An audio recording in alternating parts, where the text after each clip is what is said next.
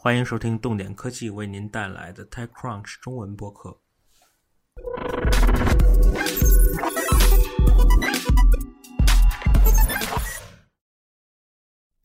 As a boy, I looked at my father's Leica like a sacred object. My heart was beating fast when I was allowed to use it for the first time. I have trained my eyes with this precious instrument, and my hands have learned to be at the service of focus, aperture, and exposure. I, hand and heart together, have acquired a seventh sense how to lift the camera in a fraction of a second, look through it, and already release the shutter without even thinking for the shortest moment about the framing. Holding the new digital M today, nothing feels different.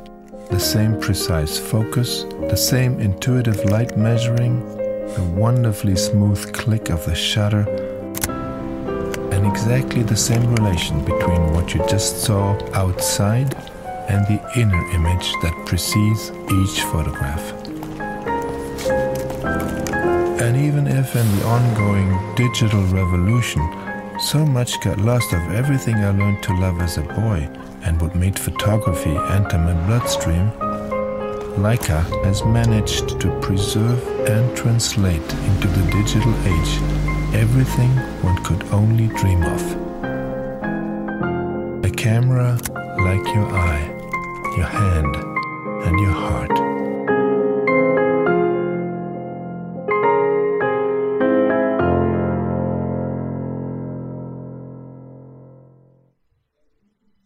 才听到的这段独白是维摩纳斯在2008年为徕卡拍摄的广告，这里面的话是他亲口说的。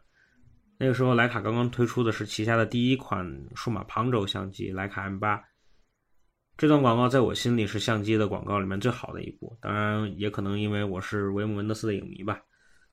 广告的内容我就不全文翻译了，里面就讲到文德斯他自己小时候第一次使用他爸爸的徕卡的心情。一直到数码时代，徕卡的一些坚持的东西。如果你对手机行业感兴趣，你就知道我为什么要播放这则广告。但是呢，我到现在都没有联系到华为的公关，也没有拿到华为 P9 的样机，所以徕卡加华为这样的组合能否能带来令人兴奋的加成，我现在也没有办法下个定论。不过有一点很有意思的是，这个广告里面，它是八年前的广告。它里面并没有提到数码化的徕卡会对它的成像质量有如何的提升，它强调的最多的还是一个 instrument，也就是说它在传统的传承下来的那个成像工具的属性。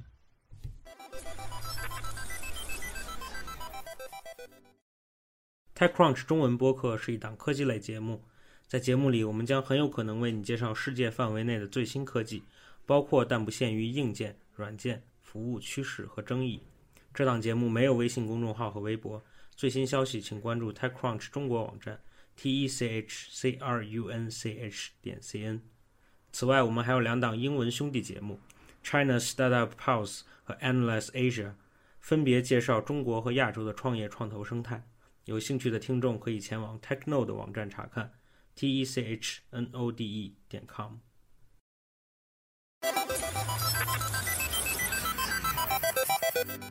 这期我们的话题是 Y Combinator。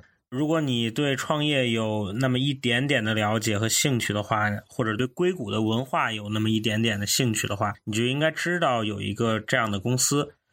这个 YC 甚至有点像神一般的存在，在它的这个加速器里训练过的公司，每一个似乎都是有响当当的名号。虽然说互联网上对 YC 的军规有很多的宣传，但其实我是不太懂的。因为我并没有接受过 YC 的训练，那么这一期我们就请来了一个新的嘉宾，他的公司刚刚结束了 YC 的 Demo Day，我们先请他自我介绍一下吧。Hello，我是 Mailtime 简信的创始人黄河，呃，我们是二零一六年冬季的那个录取。对，黄河你好，我先给大家介绍一下简信吧。简信是一个移动端的电子邮件客户端。和一般的电子邮件客户端不太一样的是，它把过去传统邮箱里的嵌套式的对话变成了 IM 的那种普通的对话。这样的话呢，信息会更清楚。然后呢，它还有其他的很多新的功能。这个的话，建议大家去它的官方网站去看一下，下载一下它的应用体验一下。他们的应用是免费的。之前这个项目还上过 TechCrunch Disrupt 大会的 Battlefield，所以还是一个相当不错的项目。好吧，咱们把话题拐回来，你们当时申请了多少次才进入了 YC 呢？明白。其实我们一共申请了三次。我们第一次申请是差不多二零一四年的九月，呃，我们当时是去参加的那个 TechCrunch 的那个 Star Battlefield。第一次申请其实是 YC 的一个 partner，他通过 TechCrunch 的活动，他发现我们，然后他来主动找我们了。我们当时申请了第一次，然后又申请了第二次，呃，去年底又申请了第三次，直到第三次这次才成功被录取。OK，那你们这三次申请的时候有什么经历？能不能跟我们分享一下呢？可以啊，可以啊，就像我们首先第一次申请 YC 的时候呢，是在那个旧金山的 TechCrunch Star Battlefield 的活动上面发布，呃，我们第一版的的产品。发布完之后呢，的第二天就有一位 YC 的 partner，其实他同时也是 YC 的 COO，就来找到我们。他其实花了大概有两个小时的时间，专门来怂恿我们说，呃，YC 可以给我们带来非常大的帮助，我们一定得申请 YC。然后他花了两个小时来解释为什么 YC 就是 YC 可以从哪些方面来帮助我们，而且呃，我们为什么就需要加入 YC。我们也是信心满满，然后就写了申请书。那个 partner 呢，还专门花时间，就是在我们提交申请书之前呢，他还帮我们，呃，就帮我们在修改申请书，看看哪些地方可以更符合 YC 的要求，还是就还是怎么样。也请了挺多我们认识的 YC 的中国的 alumni，然后给我们写了就是推荐信。结果呢，我们申请完第一次 YC 之后，我们居然连面试的机会都没有。好吧，那当时你被 YC 拒了之后呢，他们会不会通知你们啊？他们会不会出一个带有理由的拒信，还是说他们就压根儿就不通知？呃，就是在通知有没有进面试的那一天呢，其实他就会同时通知你说你进了面试，就你取得了面试资格，或者他说就是很对不起，YC 把你给拒了。我们就是在那一天，然后被通知说，其实我们连面试的资格都没有。呃，也不是说挺受打击吧，就挺失望的。那拒信里面有没有说是什么原因啊？他是这样子，就是如果是你连面试资格都没有的话，他的拒信是一个标准的格式，呃，就等于说是一个模板，呃，但是如果你是参加了面试，然后但是面试被拒的话，那他确实会每一间公司把为什么拒绝你的理由就他会写出来，因为我们第一次申请也是 YC，他就是申请人数当时是突破记录的一年，第一次有超过有六千家公司在申请。OK，就是当然，六千家公司，他们选了大概有四百多家去参加面试，呃，所以说是不大可能说他们真的能找到，就是说每一家的那个长处，因为有六千，家，每个 partner 花时间去看这个申请书的时间都不多，所以说更不可能花时间还写就是拒绝的理由了。OK，那第二次又是什么情况呢？对，一五年的夏季我们又申请了一次，然后当时呢，我们的阶段就差不多是我们准备发布我我们二点零的产品。那个时候呢，我们就是把上一次申请的那个申请书基本上又复制粘贴了一遍，把我们新的这些什么运营数据就是更新了一下。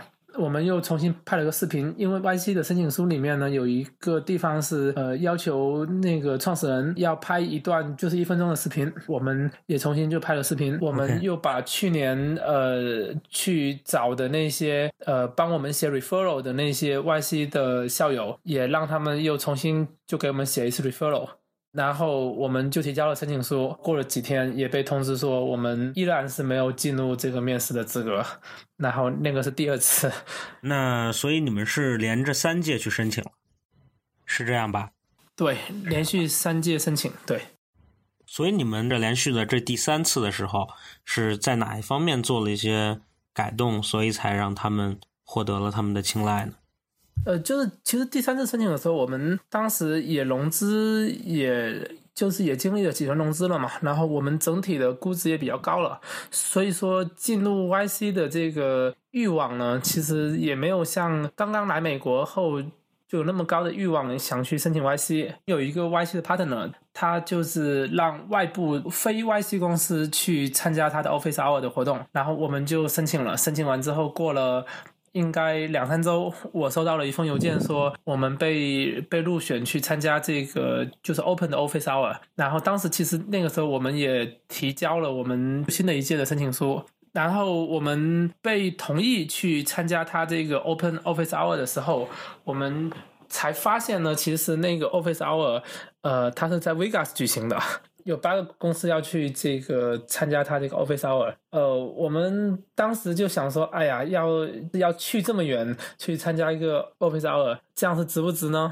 但又想了想，其实我们当时来了美国快两年了，就居然就也没去过 Vegas，然后就想干脆就趁这个周末，然后就等于说去 Vegas 去玩一个周末，然后周一就再见那个 partner，因为我们见的那天，呃，其实是 YC 公布二零一六年。冬季可以参加那个面试资格的前一天，然后我我们就在就在前一天就在这个 Vegas，然后跟那个 YC 的 partner。就是见了，见完之后我们聊了应该有二十分钟吧。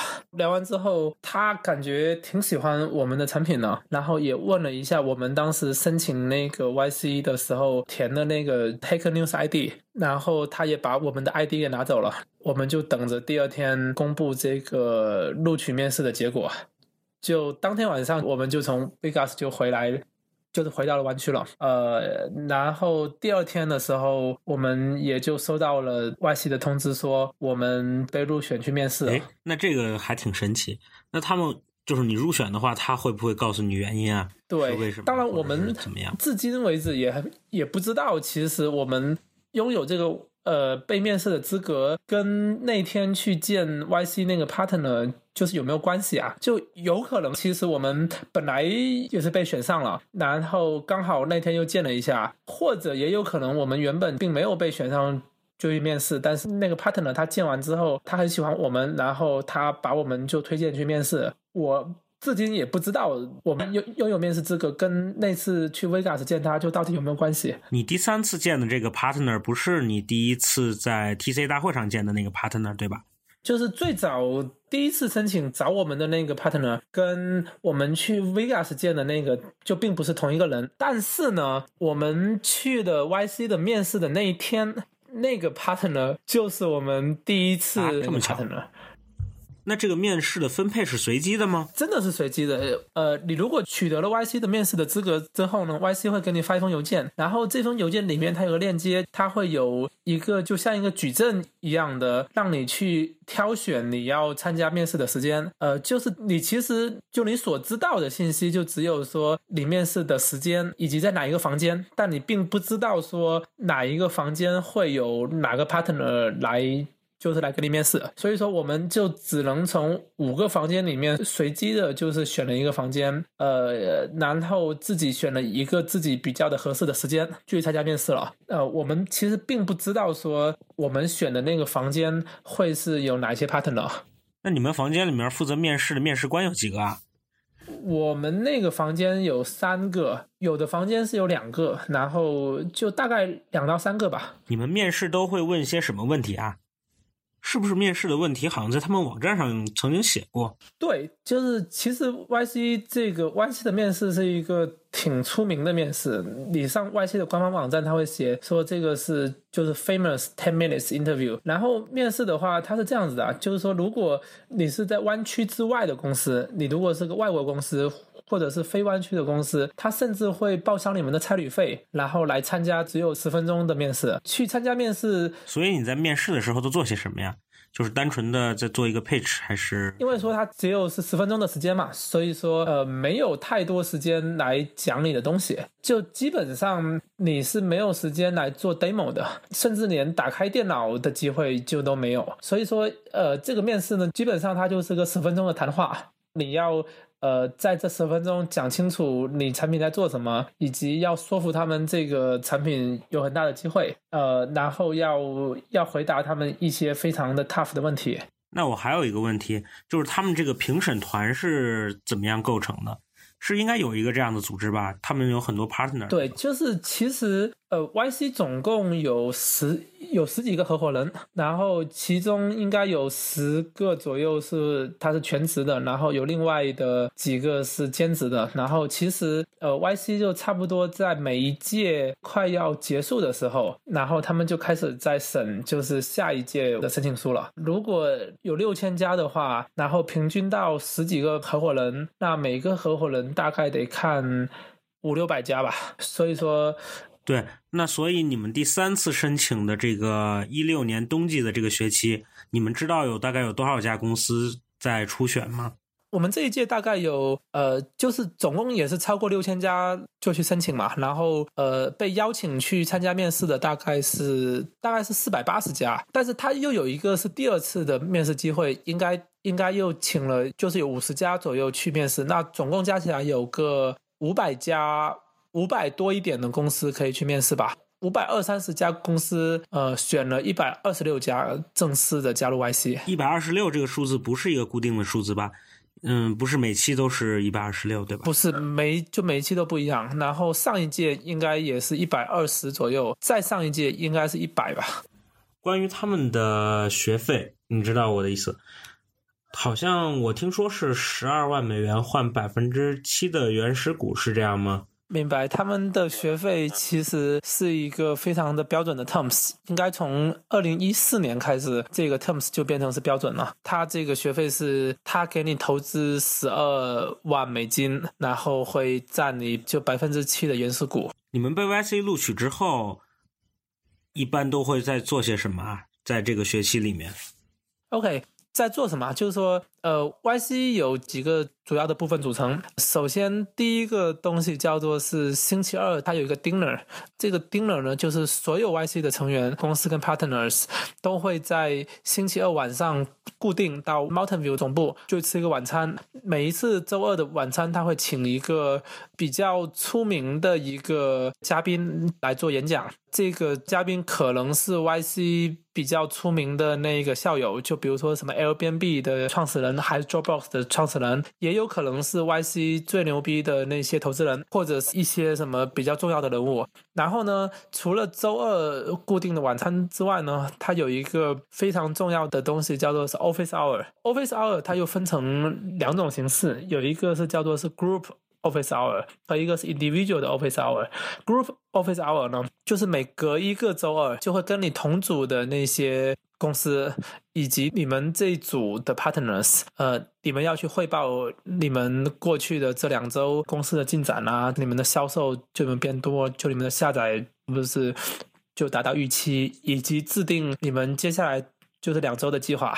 呃，这个是每隔一周二会发生的事情了。除了这个固定的活动呢，它会有一个平台，能让你去预约每一个不同 partner 他们的时间。因为不同的 partner 呢，他们有不一样的技能，他有不一样的什么就是关系网，可以呃根据你公司就的需求，然后去约不一样的 partner 的时间。当然，主要你还是会跟你们这一组的 partner 见，但是你也可以去预约其他 partner 的事。大概平均来说，一个公司参加一次到两次的那个 individual 的 office hour。OK，所以你们这一届一共有多少个小组啊？这一届 YC 它是分成是四个小组嘛，所以说一百二十六个公司，四个小组，每个小组大概有三十多个公司，然后三十多个公司，因为就是每隔一个周二会参加一次这个小组的 Office Hour，那所以呢，每一次参加就大概是有十五个公司左右。那每一组有多少个 Partner 会给你们服务呢？或者每一个组是有两个 partner 是就是全职在管这三十多个公司。那这个小组是怎么分配的呢？是按照你们公司产品的类型，还是别的什么？呃，其实是随机的。其实他分这个组呢，就是按照你当时去面试，就你选的房间啊，这样啊。那我还有一个问题。YC 的这些活动有没有就是你们公司的所有的人都可以参加的，还是说他的所有的活动都是只能让创始人自己参加？呃，首先这个 YC 呢，它是只可以是 YC 的创始人参加。你如果并不是创始人的话呢，你其实是不可以参加 YC 的它的任何的活动的。除了有一些活动它是它是 social 的活动，呃，有一些它是什么？就什么 party 啊这样的活动，呃，它是可以参加。那他们有没有什么标准去界定什么是创始人呢？YC 对创始人的定义呢是说，你拥有这个公司就就至少是百分之十的股份，YC 才认为说你是一个创始人。OK，那我明白了。那如果一个公司它有四个、五个甚至六个联合创始人的话，那他们都是可以有资格参加 YC 的活动的。呃，对，但是前提是这四到五五个人每一个人都有超过是百分之十的股份。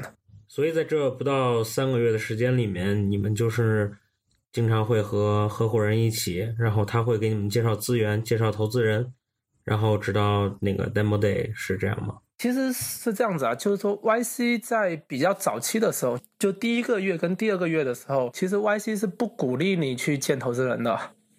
他希望说 Demo Day 之后才去见投资人，就这样才公之于众嘛。那那样子的话，就会造成一个就是投资人他会去抢这些公司的，就这样的效应嘛。否则你在 YC 刚刚开始的时候，这些公司就如果是好的公司都已经被投资人就他先挑走的话，那其实他的。Demo Day 的效果它就比较差了嘛。OK，这个是一个强制的规定，还是说是一个不成文的规定，或者说它有书面的这种要求，但是他会说的比较软一些，就说比如说像。它并不是强制，就当然你公司自己想去融资，那那他是拿你没办法的，他并不能去控制你公司的决策嘛。但是因为你如果在 YC 比较早期的时候，其实你还没有经过这个 YC 的洗礼，那你在那个阶段去融资，其实呃效果也不一定好。所以说你 YC 的那些呃 YC 能给你的帮助，你都已经。就得到了之后，然后 YC 在最后的两周左右呢，就会开始帮你去介绍投资人，以及有一个 Office Hour 叫做 Investor 的 Office Hour，就是把硅谷最顶级的投资人让这些 YC 的公司来见的。除此之外呢，在最后两周就基本上传统意义上的那个 Group Office Hour 它就停止了，基本上是这些公司就在准备这个 Demo Day。Partner 会帮你去改你的这个 pitch 啊，还是说，呃，他会教你用什么样的方式来讲你这个故事，那个投资人会更感兴趣啊，等等等，就是等于说最后两周呢，基本上是封闭的训练，然后就是为了这个 Demo Day 来做准备的。那我还有一个问题，嗯，你们既参加过 TC 的 Battlefield，又参加过 YC 的 Demo Day，这两个在形式上或者在给你们的感觉上有什么不一样的吗？就还是挺不一样的，因为这个 demo day 呢，它每个公司只能讲两分半钟，而且呢，它并不会设有就是 Q&A 的环节，然后投资人也是非常的密集的就在听这些。公司就在 TechCrunch 的时候，每个公司可以讲七分钟，然后还有就还有是五分钟的 Q&A，呃，以及它每一天呢，其实，在 TechCrunch 只有就只有十二个公司会上台就去讲嘛，它一百二十六个公司，它分成两天，所以说每一天大概有六十多个公司。而且它它全部是放在下午，就等于说一个下午的时间呢，有六十多个公司去上台讲，所以说整个形式跟这个密集度是很不一样的，以及它没有这个问答的环节嘛，所以说呃每个公司的准备就会都不一样。呃，但是其实这个 demo day 呢，它是分成两个部分的，呃，第一个部分呢，它叫做是校友的 demo day，OK，就是在正式的 demo day。就前一天，他会是一个是只有校友就会向校友去发出邀请，就只有校友才可以报名参加的这个 demo day 是在正式的 demo day 的前一天。然后校友 demo day 结束之后，那这个呃，等我打断一下，就是你说的这个校友的 demo day 是出于一个什么目的呢？呃，就其实我们 demo day 这个 pitch 呢，从头到尾就改了非常多次，YC 的 partners 就会也给了非常多的不一样的意见啦。其实呢，它是这样子的，YC 的 demo day 的时候，呃，在下面看的投资人呢，他们会有一个平台，然后这个平台呢，它可以去点赞。如果你讲完这个 demo 的时候，他对你这个公司有兴趣，然后他就可以呃，在这个平台上面找到你的公司。然后他可以去点赞，点赞的意思就是说，就他想约你去见面，这样，然后其实 demo day 的两分半钟呢，我觉得并不是为了说服那些投资人通过这两分半钟的 pitch 就决定要来投你的公司，而是说你通过这两分半钟能吸引到他来点赞，然后之后能来跟你去约这个会，来更详细的去了解你公司在做什么。对，就是说这两分半钟更多的是为了吸引就投资人的注意。当投资人他点了赞了，那你也就成功了，你也就达到目的了。你们在 demo day 的时候收集了多少个赞？这个能说一下吗？我们收集了大概一百多个吧，在场的投资人大概有四五百个投资人，呃，以及有另外可能两三百个投资人是通过那个在线直播看 demo day 的。对，我还有个问题啊，你觉得 YC 给你们带来了什么呢？是技术上的启迪？还是给你们介绍了更多的投资人的资源，还是说让你们创业更有信心了？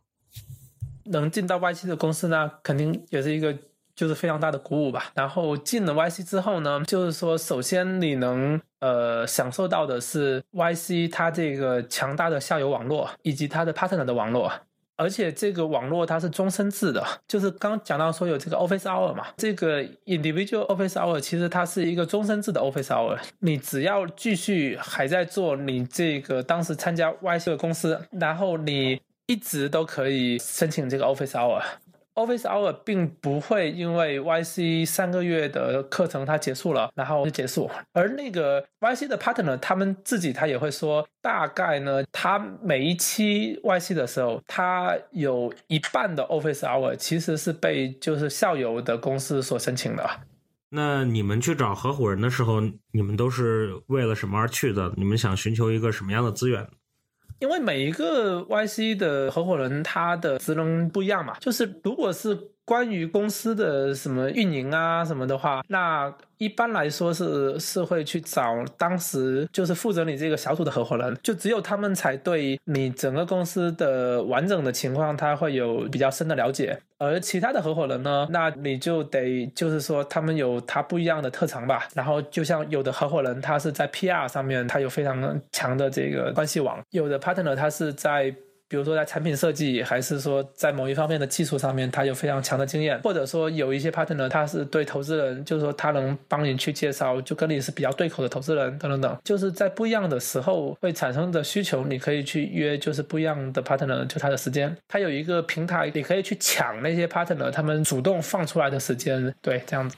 我突然还想到一个问题，就是这个 demo day 是一个邀请制的活动，对吧？那他们的这些。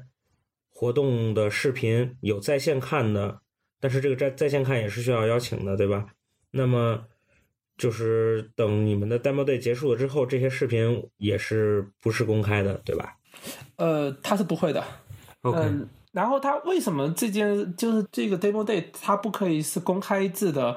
呃，也包括就是美国就是美国它的 SEC 它的就是它的法律的限制。哦。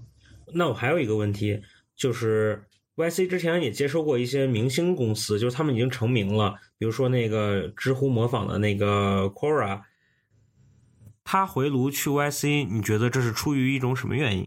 他以前好像也不是 YC 毕业的，对吧？呃，他并不是从 YC 毕业的，呃，他应该是参加了二零一四年的夏天的那一届。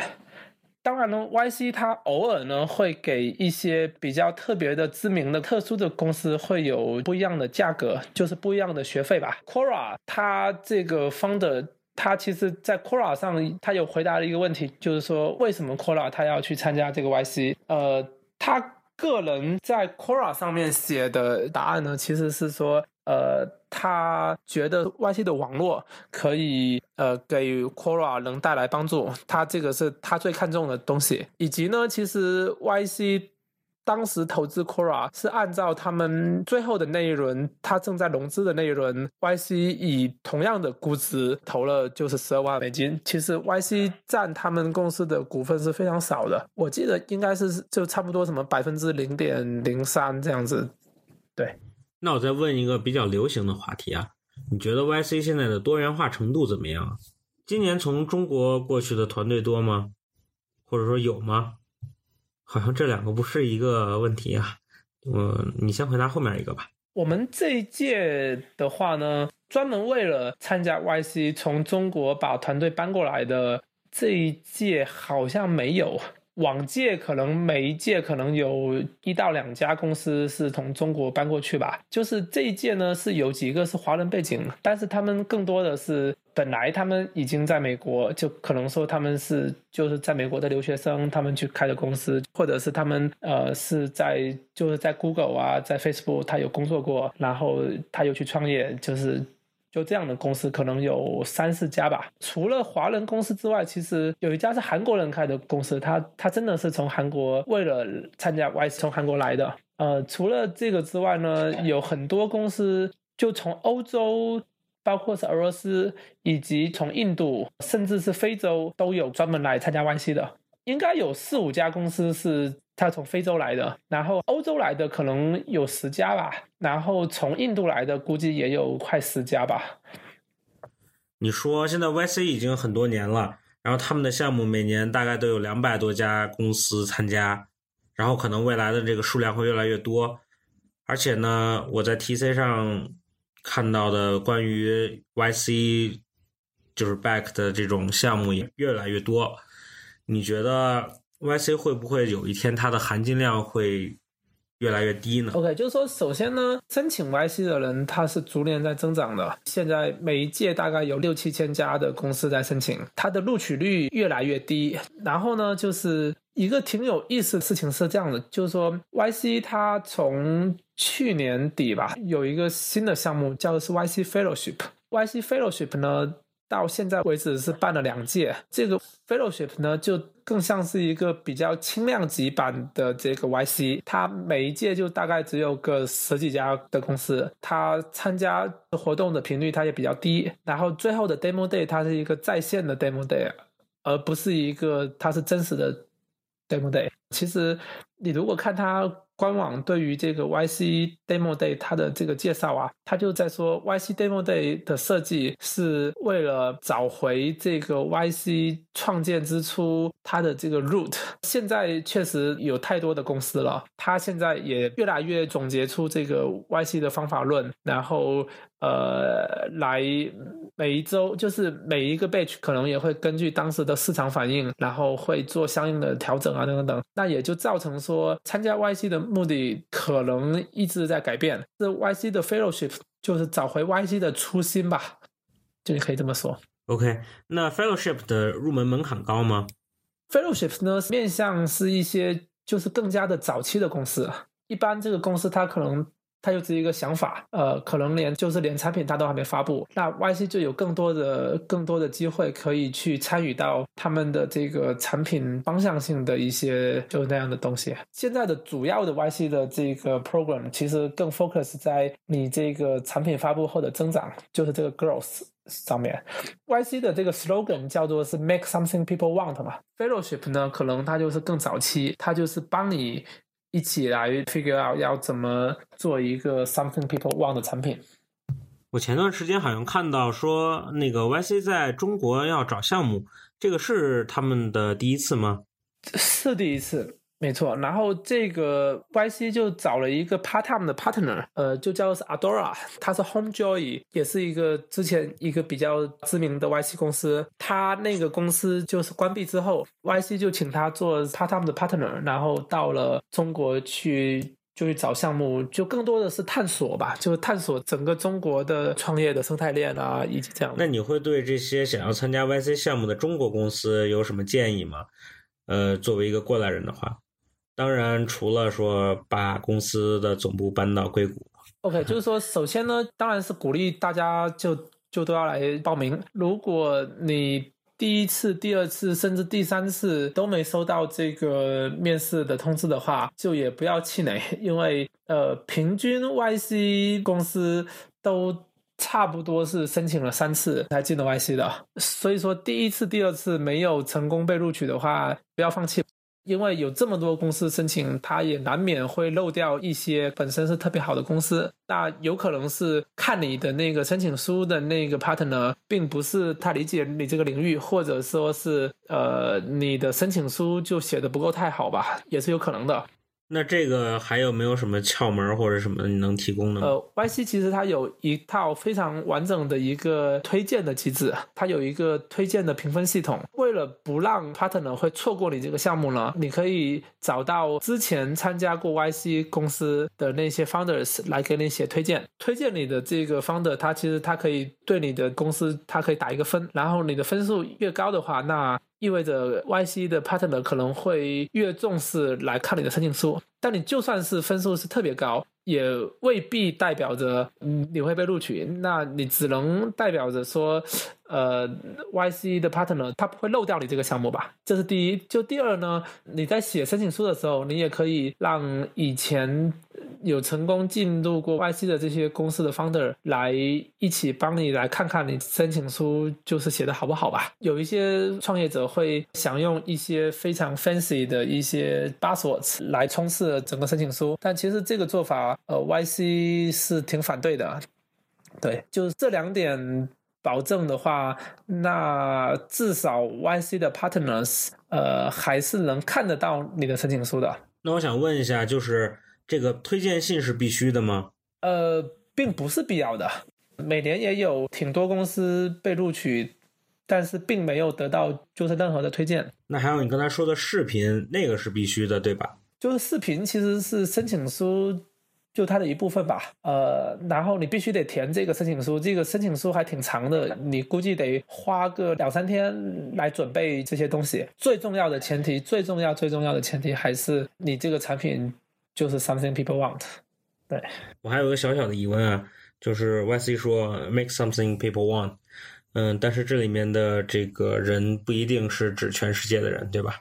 如果我是一个中国的创业公司，我做了一个产品是专门为就是类似于 make Chinese people want 这样的话，YC 也是可以接受的。它也是如果这个产品足够好的话，它也是会被 YC 选中的。嗯，这个没有问题吧？其实这个 something people want 是非常的重要的，但是你至于你这个产品是不是面向国际还是什么，我觉得这个并不是关键。就像我们这一届也有一些呃 YC 的团队，他们做的产品是面向非常 specific 的地区的，就像比如说有人是专门做就给印度的农民。的一个什么生态系统，也有人是做给非洲某一些比较特别的不发达国家的一个 payment 的 solutions，就是说做一个中国的 people want 的产品，那我觉得他给的这个地区并不是并不是最关键的。对我突然有一个想法，就是关于尤其是对于中国的创业公司和创业者想要参加 YC 的这个项目，呃。英语会不会是一个决定性的一个因素之一？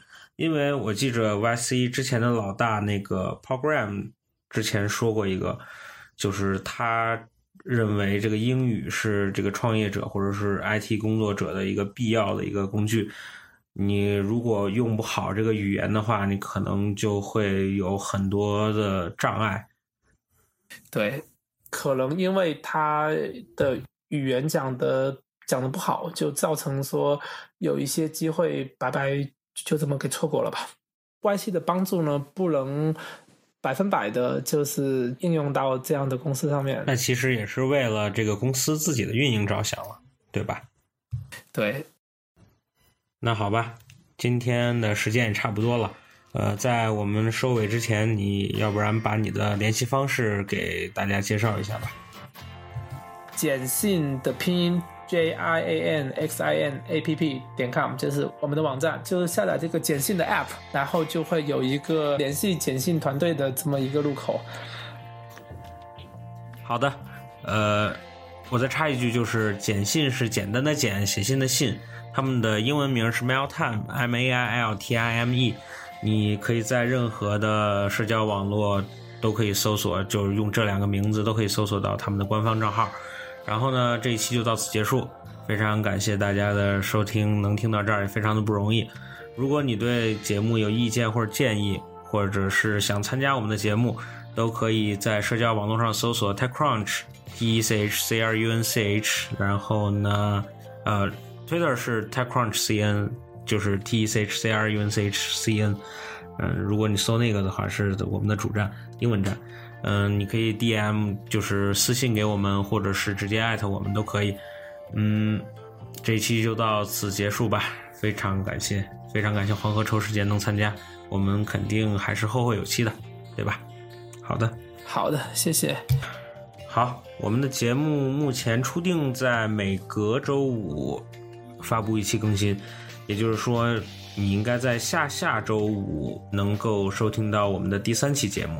当然，如果你不幸在下一周听到了我们的第三期节目的话，那应该是因为我又能挤出时间来了。嗯，不管怎么说吧，我们让我们在下下周五或者下周五再见吧，再见。